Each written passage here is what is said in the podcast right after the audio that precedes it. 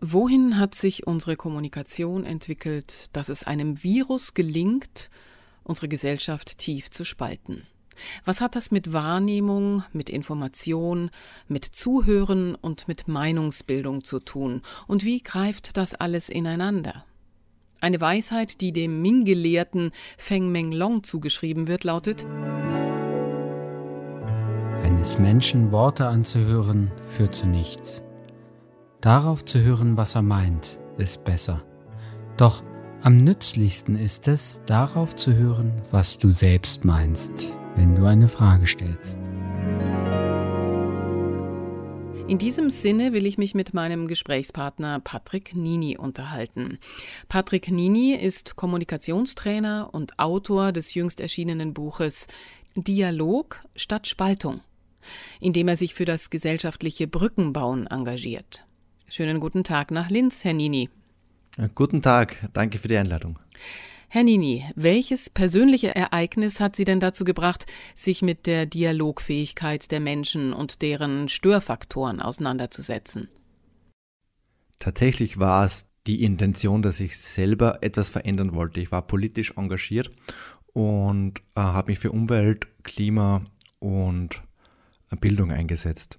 Und in dieser politischen Kandidatur habe ich mir überlegt, naja, was macht mich als Politiker aus? Und kam so auf dieses verantwortungsbewusste Kommunizieren. Und ich habe eine Weile lang die Medienwelt und generell die Gesellschaft mit dieser Brille beobachtet und habe innerhalb kürzester Zeit so viel Material gehabt, dass ich ein ganzes Buch habe füllen können. Und so war es dann auch. Um den Patrick Nini, mit dem ich jetzt sprechen darf, noch etwas auszudifferenzieren. Sie waren politisch engagiert, das haben Sie schon gesagt. Aus Ihrem Buch lässt sich auch ganz deutlich eine grüne Richtung herauslesen, auch wenn das natürlich jetzt wieder eine Zuschreibung ist, und auch Ihr Versuch, die Ohnmacht gegenüber einer stark wirtschaftslobbyierten Regierung zu überwinden. Wie stark ist denn Ihr politisches Engagement heute? Mhm. Für mich ist das Veröffentlichen und über die Inhalte des Buchs reden genauso politisches Engagement. Ich bin heute nicht Mitglied einer Partei, weil ich nicht glaube, dass es innerhalb einer Partei wirklich möglich ist, ehrlich zu kommunizieren. Also wirklich das Wort auf, auf die Ehrlichkeit. Und was gab es da für einen Auslöser? Ähm, da gab es mehrere Auslöser. Einer war, dass ich das Gefühl habe, in jeder Partei werden manipulative Mittel eingesetzt, die ich für mich nicht selber einsetzen wollte. Stichwort Framing, also wirklich ähm, mit Wörtern spielen, die unbewusst im Hirn des anderen was auslösen. Das wollte ich partout vermeiden.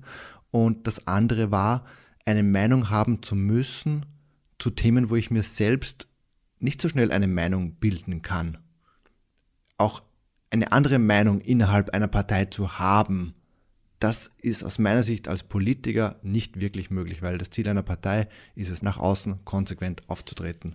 Und die Parteikarriere, die wird ohnehin ruiniert, wenn man sozusagen immer wieder mal aneckt. Ja, das kann man gut verstehen. Dann beginnen wir doch mal das Problem der Spaltung zu betrachten, indem wir Schlaglichter auf die für mich erkennbaren Probleme werfen, die Sie natürlich dann sehr gerne ergänzen dürfen. Sprechen wir zunächst über die Sprache, über die Sprache an sich. Was hat sich denn in unserer Sprache verändert, das Einfluss auf die Spaltung haben könnte? Mhm. Sprache hat letztlich verschiedene Möglichkeiten. Also Sprache drückt ja im Endeffekt das aus, was wir denken. Es ist ja relativ einfach. Sprache kann verbinden, indem man das will, sozusagen in, in Vielfalt geeint, beispielsweise wie es die Europäische Union sagt. Oder Sprache kann ganz einfach auch trennend gewählt werden, indem man sagt, okay, ich bin der Wichtigste, ich bin der Erste. Man kennt das aus America First. Für wen ist das sozusagen die Zielgruppe? Sprache kann eben ganz genau diese beiden Richtungen machen. Ähm, das Zweite, was es noch dazu zu sagen gibt, ist diese respektvolle Kommunikation. Das ist natürlich auch eine Frage der Worte. Wenn ich jemanden kritisiere oder eine Meinung kundtue zu jemand anderen und der andere fühlt sich sofort angegriffen, nur weil ich ihm einen Tipp gebe, und ich dann quasi wieder hergehen müsste und mich gleich entschuldigen, obwohl ich den gar nicht angegriffen habe, ist natürlich das Ganze sehr aufgeheizt. Und das macht natürlich Dialogfähigkeit oder Kommunikation dann generell viel schwieriger. Okay. Was bedeutet politisch korrekt eigentlich im Kern? Korrekt ist, glaube ich, unstrittig, was damit gemeint ist. Aber was bedeutet politisch in diesem Zusammenhang? Politisch in dem Zusammenhang würde ich jetzt sagen, ähm, man, man merkt ja, wo man auf der Achse steht, links oder rechts, die wählen natürlich bewusst andere Worte und die Sprache anders, wenn sie über andere Menschen sprechen. Für mich hat das tatsächlich ganz wenig mit Politik zu tun, denn für mich ist diese politische Korrektheit, jetzt kommen wir wieder das Wort Politik, für mich ist das einfach nur darüber nachzudenken, welche Folgen können meine Worte haben. Nicht mehr und nicht weniger. Wenn ich Worte wähle und ich verletze damit jemanden, aber ich weiß es noch nicht, dann wäre es schön, wenn einem jemand darauf hinweist, sagt, okay, ich wusste nicht, dass ich jemanden verletze damit und dann künftig die Sprache ändern. Ja, okay. Und, und was bedeutet das Bemühen um die korrekte Sprache? Ich meine jetzt die, die sich darum rankt, den richtigen Begriff für eine bestimmte Gruppe zu finden, eine bestimmte Person zu bezeichnen. Verzetteln wir uns damit und schließen beim Bemühen um Inklusion am Ende mehr Menschen aus als ein? Oder erreichen wir mit dieser politisch korrekten Sprache tatsächlich alle? Ich, ich glaube tatsächlich nicht, dass man auch alles über den Kamm scheren kann. Also wie gesagt, es ist wichtig, darüber nachzudenken, wie wirkt es beim anderen. Wenn man jetzt schaut bei Menschen mit Behinderung, ähm, da gibt es zwei Arten und Weisen, wie man diese Menschen ansprechen kann. Entweder man legt den Fokus auf den Menschen oder auf die Behinderung. Und wenn man Menschen fragt, manche bevorzugen den einen Weg und den anderen. Das hängt dann damit zusammen, ob jemand diese Behinderung akzeptiert hat und sagt, das ist ja ein Teil von mir ich bin blind, du darfst blinder zu mir sagen. Wenn jemand gerade das Augenlicht verloren hat und dann sage ich, du blinder, dann kann das ganz anders ankommen. Also da ist man dann auch wieder gut beraten, wenn man das Gegenüber fragt, wie, wie, wie darf ich denn das ansprechen? Und das andere ist, oftmals werden wirklich Merkmale angesprochen, obwohl die gar nichts zur Sache tun. Beispiel, ich muss nicht immer erwähnen, wenn jemand eine große Nase hat, weil das spielt in den wenigsten Sachen eine Rolle. Man muss auch nicht immer erwähnen, welche Hautfarbe die Menschen haben. Warum reicht uns das sehr humane und alle einschließende Konzept Mensch eigentlich nicht aus? Letztlich helfen Schubladen, die Welt viel einfacher zu verstehen. Hat aber natürlich auch ein großes Potenzial für sehr viele Vorurteile und manche verwenden natürlich dann diese Schubladen um die Vorurteile zu bedienen. Lassen Sie uns doch noch über zwei sprachliche Zuschreibungen sprechen, die hoch aktuell und brisant sind. Es sind die Begriffe Zeugen Coronas und Corona-Leugner, die ja jeweils die andere Gruppe negativ treffen sollen. Können Sie hier Ursache, Motiv und Wirkung differenzieren? Das Motiv ist natürlich die Konnotation, die Bedeutung des, des Wortes zu übertragen. Wenn jemand ein Zeuge Coronas ist, dann erinnert mich das sofort an die Zeugen Jehovas. Und Zeugen Jehovas haben jetzt in der Gesellschaft nicht unbedingt den besten Ruf. Genauso Klimaleugner oder irgendetwas anderes. Einfach das Wort sagt, okay, ich mache die Augen zu vor der Wahrheit in der Welt. Also es ist wirklich tatsächlich die Übertragung der Begriffe von etwas anderem tatsächlich. Und letztlich ist in beiden Parteien sehr viel Frust drinnen. Die einen, die sind sauer, weil die Maßnahmen, die strengen, länger gemacht werden müssen und sehen die sogenannten Corona-Leugner in der Schuld. Und die anderen wollen schleunigst ihre Freiheit zurück und sagen, es gibt es doch gar nicht. Also es ist extrem viel Frust dahinter. Und das macht generell dann das Gespräch natürlich viel schwieriger, wenn alles sehr emotional ist. Jetzt würde ich gerne zu den Emotionen Wut und Hass kommen, die dann zur Hetze führen. Was würden Sie sagen, wie wächst denn der Wut und der Hass auf das andere in so starkem Maß, dass es dann bis zur Hetze führen kann? Ich sehe, das Ganze ist ja sehr heftig im Internet. Und im Internet ist man natürlich anonym.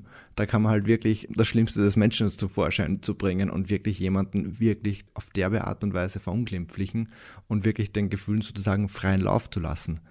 Das macht man im echten Leben, wenn man an der Person wirklich interessiert ist und die mal wiedersehen möchte, das macht man nicht am Frühstückstisch, das Gegenüber oder einen Freund, weil man da auch den anderen sieht. Im Internet sieht man das Gegenüber nicht und man kämpft sozusagen gegen einen, jemand Unsichtbaren. Es ist ja hauptsächlich ein Phänomen des Internets. Ich habe es jetzt selten erlebt, dass mir ein Gegenüber wirklich Schlimmstes ins Gesicht schreit oder mich angreift. Habe ich kaum erlebt oder auch nicht bei anderen wahrgenommen. Es ist wirklich ein Internetphänomen, was auch wirklich auf die Anonymität zurückzuführen ist. Ich darf ein Beispiel nennen, das für mein Empfinden schwer an Hetze heranreicht, an den Wunsch, Andersdenkende an den Pranger zu stellen. Es stammt von Nikolaus Blome, dem Ressortleiter Politik und Gesellschaft bei RTL und handelt von der Impfpflicht. Er durfte gerade im Spiegel veröffentlichen, Zitat, ich hingegen möchte an dieser Stelle ausdrücklich um gesellschaftliche Nachteile für all jene ersuchen, die freiwillig auf eine Impfung verzichten. Möge die gesamte Republik mit dem Finger auf sie zeigen. Zitat Ende. Was wäre Ihre erste Idee, um bei Nikolaus Blome die Dialogbereitschaft wieder hervorzuholen, um mal zu gucken, wo sind die Differenzen? Gut, Nikolaus Blome ist natürlich jetzt hier in dieser Aussage sehr heftig und ist felsenfest davon überzeugt, dass seine Sichtweise die richtige ist.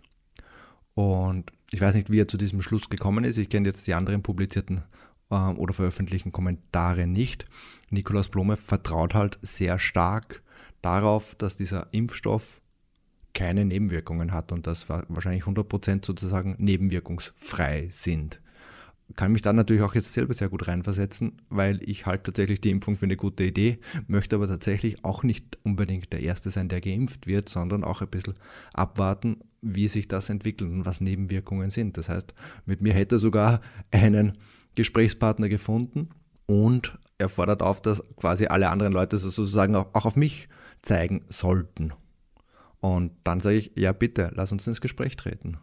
Und wie stellen Sie das an? einfach mal fragen, warum sollen wir anderen hier auf den Pranger stellen? Warum möchten Sie das? Wie ist die Diskussion für Sie sozusagen schon beendet? Also letztlich will der gar keine Diskussion mit dieser Aussage, gar kein Gespräch mit dieser Aussage, sondern es ist einfach für ihn Tatsache und da fährt der Zug sozusagen drüber. Ein wichtiges Thema in der Kommunikation auf Augenhöhe ist ja der Informationsaustausch, die Aufklärung und die Reflexionsbereitschaft. Halten Sie denn es für eine Bring- oder eine Hohlschuld, sich inhaltlich mit strittigen Themen auseinanderzusetzen, bevor man in einen Dialog geht? Oder wann findet das statt? Ich kann es tatsächlich weder als Bring- oder Hohlschuld äh, definieren, weil wenn jemand die Hohlschuld sozusagen wahrnimmt, dann kann man ja auch ihm nicht vorschreiben, wo soll er denn die Informationen beziehen. Also jemand kann sich ja informieren, aber wenn das halt ausschließlich YouTube ist, ist auch niemandem im Dialog weiter geholfen. Und wenn jemand anderes eine Bringschuld mitbringt und sagt, hier schaut dir das mal an. Genau das finde ich tatsächlich auch wichtig am Dialog und das war mir eine große Lektion auch im Schreiben des Buches, zu sehen, wie schwierige Meinungsunterschiede, wie man die halt im Dialog löst. Und zwar dem anderen zuhören zu können. Und wenn jemand etwas vorbringt, dann kann man sich das durchaus anschauen. Auch wenn die Quellen falsch sind. Aber dann weiß man zumindest, okay, schau dir bitte mal die drei Quellen an. Da, da gibt es kein Impressum, da gibt es keine Belege. Bist du dir sicher, dass das so oder so ist? Also letztlich ist ein Dialog ein Austausch zwischen Informationen. Der eine bringt, der andere nimmt sie, der andere gibt sie wieder und der andere nimmt es. Also es ist ein Hin und Her letztlich. Letztlich als verantwortungsbewusster Mensch, der mit Informationen umgeht, muss man natürlich die schon kritisch hinterfragen und etwa mit anderen Medien beispielsweise vergleichen. In der Mathematik macht man oft im Kopfrechnen so Überschlagsrechnungen, um, um zu wissen, sind denn die Werte korrekt, die da rauskommen in meiner Rechnung. Und letztlich kann man so eine Überschlagsrechnung ja auch mit Informationen machen. Wenn es Bilder gibt, erinnert mich gerade eins mit explodierenden E-Autos und quasi behauptet wird, das passiert gerade in Deutschland, aber das Bild war irgendwo in einem völlig anderen Land bei einer Explosion von Öl oder irgendwas anderem ist stattgefunden. Dann kann man auch sagen, das ist sozusagen eine Überschlagsrechnung. Ist denn das Bild wirklich aus Deutschland? Damit sind wir natürlich bei den Informationsquellen, die uns zur Verfügung stehen. Das allein würde Sendungen füllen, trotzdem sollten wir es nicht auslassen. Und dieses Thema verschmilzt mit meinem nächsten Punkt, nämlich dem Thema Vertrauen. Es ist ja auch Vertrauen, dass wir in unsere Informationsquellen haben oder eben nicht. Ob uns ein oder zwei Artikel zu einem Thema ausreichen, eine Sendung auf unserem gewohnten Kanal vielleicht, oder ob das Vertrauen in die gängigen Informationsquellen gestört ist und weitergesucht wird und dann möglicherweise in fragwürdigen Quellen. Müssen wir das Ganze auf die Reflexionsbereitschaft und die Reflexionsfähigkeit herunterbrechen oder wo würden Sie bei diesem Thema ansetzen? Ja, letztlich ist tatsächlich Vertrauen ein guter Punkt. Bei mir ist es zum Beispiel, ich vertraue öffentlich-rechtlichen, muss aber auch zugeben, die können sich auch manchmal irren. Also auch da ist es empfohlen, nochmal kritisch das Ganze zu hinterfragen man muss vertrauen, man muss auf andere Medien tatsächlich vertrauen, weil die machen ja die Vorarbeit der Recherche. Einfacher wäre es natürlich, wenn da noch mehr Quellen angegeben werden. Und das andere ist, ich vertraue dem auch noch viel eher, der mir die Informationen liefert, die gerade auch ganz gut in mein Weltbild passen. Und das macht es dann wieder schwierig. Vertrauen hat schon von der Wortbedeutung her mit Vertrautem zu tun. Und hier sind wir bei unserem Weltbild angelangt. Was hat in Ihrer Ansicht nach unser Weltbild, also unsere familiär übertragene Sicht auf die Welt, mit den diversen Anreicherungen im Verlauf des Lebens, überhaupt mit Dialogfähigkeit zu tun? Es ist furchtbar einfach, mit jemandem zu sprechen, der die Welt genauso sieht, wie ich sie sehe. Das Gespräch ist allerdings dann relativ fruchtlos, also man lernt nichts Neues dazu. Schwieriger wird es, mit jemandem zu reden, der Dinge genau 180 Grad verkehrt sieht, wie ich sie sehe. Wenn jemand das ganz anders sieht, wenn ein Weltbild ist natürlich ja sehr emotional verankert. Und viele gehen in so ein Gespräch und sagen, ich muss den anderen jetzt von meiner Meinung überzeugen. Ich muss den drehen. Und genau dann wird ein Gespräch wesentlich schwieriger. Ich glaube, ein Dialog ist viel einfacher, wenn man nicht mit dem Willen in das Gespräch geht, den anderen drehen zu müssen, sondern einfach auch mal bereit ist, dem zuzuhören. Viele Überzeugungen sind auch aus Frust entstanden. Möglicherweise ist die Ursache einer Überzeugung eine völlig andere, wie man sie für, für möglich hält. Was glauben Sie? Hat das Bedürfnis nach Wahrhaftigkeit, also dieses menschliche Bedürfnis, Wahrheit zu erlangen, einen Einfluss darauf, dass Meinungen zu Wahrheiten stilisiert werden? Und wir deshalb so schwer die andere Meinung stehen lassen können? Das Bedürfnis nach Wahrhaftigkeit. Ich glaube, es ist sehr leichtsinnig zu glauben, dass das eigene Weltbild und die eigenen Überzeugungen der absoluten Wahrheit entsprechen. Wahrheit, Wissen und Meinung sind ja an sich völlig verschiedene Dinge. Wenn man mal zugibt und sagt, okay, ich habe eine Meinung und eine Meinung, die wächst, eine Meinung kann sich verändern. Wenn ich jetzt hergehe und sage, das, was ich glaube, entspricht der Wahrheit, dann ist das sehr gefährlich, weil eine Meinung baut sich auf Grundlagen auf. Grundlagen können sich ja auch verändern. Wenn sich die Grundlagen meiner Meinungsbildung verändert haben, dann muss ich natürlich auch meine Meinung anpassen. Alles andere wäre leichtfertig. Das heißt, man sollte auch durchaus bereit sein und weiter zuzuhören.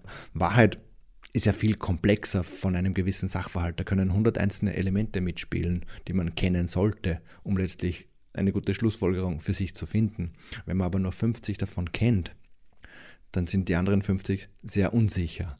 Das heißt, eigentlich sollte man ständig auf der Suche nach der Wahrheit sein, ganz klar, und wirklich auch bereit sein, die Meinung entsprechend auch anzupassen. Damit sind wir bei meinem nächsten Thema angelangt, nämlich der Lagerbildung. Warum, meinen Sie, ist das Bedürfnis wieder stärker geworden, uns einem Lager zuzuschlagen? Liegt das an dem tiefen Graben, der keine Diversität mehr zulässt? Wie entsteht so ein Graben? Und ähm, wie passiert das, dass nur noch diese zwei Seiten da sind und der Mensch, wenn er sich nicht zuschlägt, quasi im luftleeren Raum über dem Graben schwebt? Es ist ähnlich wie mit dem Schubladendenken, das wir angesprochen haben wenn man an den Beginn der Corona-Krise und an den Demonstrationen denkt, da waren wirklich Menschen unterschiedlicher Motivationen da. Da waren tatsächlich Menschen da, die, die leugnen das, Menschen, die haben das einfach nur kritisiert, Menschen, denen geht es zu weit, Menschen, die den Job verloren haben, wirklich aus ganz unterschiedlichen Motiven. Und andere gehen dann einfach her und sagen, ihr seid alle Covidioten. Und die andere Seite hat alle unter einen Kamm geschert. Wir, wir scheren ja gerne Menschen alle über einen Kamm und da ist natürlich dann diese Lagebildung ein völliger Automatismus. Und natürlich, wenn ich eine Sichtweise über ein Thema habe und da ist noch jemand anderes, der sieht das ähnlich oder der stellt sich zumindest gegen die anderen, dann verbindet das und dann ist man natürlich auch wieder stärker in der Diskussion oder in dem, wie man gehört wird. Aber vielleicht äh, nur ganz kurz zu dieser Sache. Es ist natürlich extrem anstrengend, immer selber alle Informationen zu prüfen und zu vertrauen. Wir hatten ja das Thema Vertrauen. Wem vertraue ich, wessen Informationen vertraue ich, das hatten wir schon. Und wenn ich halt innerhalb einer Gruppe, die das ähnlich sieht, vertraue, dann, dann stärkt mich das, dann habe ich mehr Argumente, die liefern mehr Argumente, die bestätigen mein Weltbild und ich fühle mich auch wo zugehörig. Letztlich will ich ja auch wo dazugehören. Und ich bin aus der Politik letztlich ausgetreten, weil ich eine Antwort nicht finden könnte. Und ich muss nicht zu allem und jedem eine Meinung haben, aber Menschen haben gern zu allem eine Meinung. Und dann schließt man sich denen an, die sagen, okay, die Meinung gefällt mir. Ich habe zum Beispiel die Politik verlassen wegen der Frage, ist eine oberirdische Erdleitung sinnvoll oder eine unterirdische. Ich habe wirklich versucht, mir auf Fakten eine Meinung zu bilden. Es gibt Gutachten, der eine sagt das und der andere sagt das. Je nach Bodenbeschaffenheit gibt es ein anderes Ergebnis.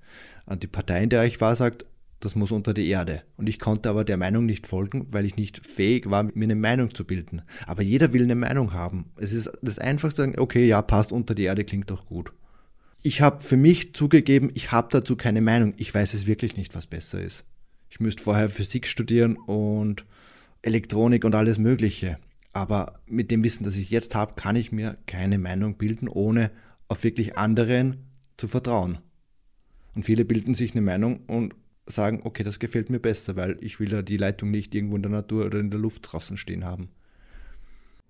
Okay. Die Spaltung unserer Gesellschaft ist ja ein multifaktorielles Phänomen, das ja schon lange vor Corona begonnen hat. Welche Faktoren würden Sie jetzt gerne unbedingt noch benennen wollen? Also die Spaltung der Gesellschaft tritt hauptsächlich auch ein, weil uns das Gehirn sehr oft einen Streich spielt. Wir suchen die Bestätigung in dem, was wir glauben. Wenn wir uns eine Meinung gebildet haben, suchen wir nur mehr Informationen, die diese Meinung bestätigen. Wir glauben tatsächlich oftmals auch vor Verzerrungen immun zu sein. Also wir glauben zu wissen, dass wir nicht manipuliert werden können und können das gar nicht zugeben. Wir haben uns für etwas entschieden und sagen, so muss das sein, beispielsweise in Österreich. Klar war die Position in Österreich, hey, die Skigebiete müssen offen halten, weil das natürlich der Tourismus ist. Und dann wird alles in der Argumentation in die Richtung gesucht, sogenannte Motivated Reasoning. Auch da wird ja nicht mal, es ist ja keiner in Tirol in der Lage zu sagen, müssen wir wirklich die Skigebiete schließen? Ist es wirklich so schlimm? Sondern da wird pauschal gesagt, die müssen offen bleiben, weil es kann doch nicht anders sein. Und das sind halt wirklich verschiedene Faktoren, Biases, Verzerrungen, die uns da einen Streich spielen und die wir auch gar nicht so einfach austricksen können, weil halt das Gott gegeben uns mitgegeben wurde. Mhm. Sie sind überzeugt, so lese ich, dass es gelingen kann, die Gesellschaft zu einen und ideologische, also weltanschauliche Brücken zu bauen. Wie kann das gelingen? Indem jeder mein Buch liest, ganz einfach. ja, es kann gelingen, aber da muss der Wille sein. Also es ist auch unmöglich, mit jemandem in einem ehrlichen Dialog zu treten, wenn der andere nicht möchte. Aber wenn zwei oder drei wirklich sich um wahrhaftige und ehrliche Kommunikation bemühen, dann ist da schon mal wirklich was bewirkt so ein prägendes Ereignis war für mich die Demonstration 2018 in Kandel, wo wirklich die Demonstranten nur von der Polizei getrennt werden konnten. Wenn man da zwei herauspickt und sagt, sitzt euch mal an einen Tisch und denen die Mittel und Wege der Kommunikation gibt, wirklich mit denen ernsthaft redet, ohne dass sie sich gleich in die Haare kommen, dann könnte da zum Beispiel schon ein Dialog entstehen.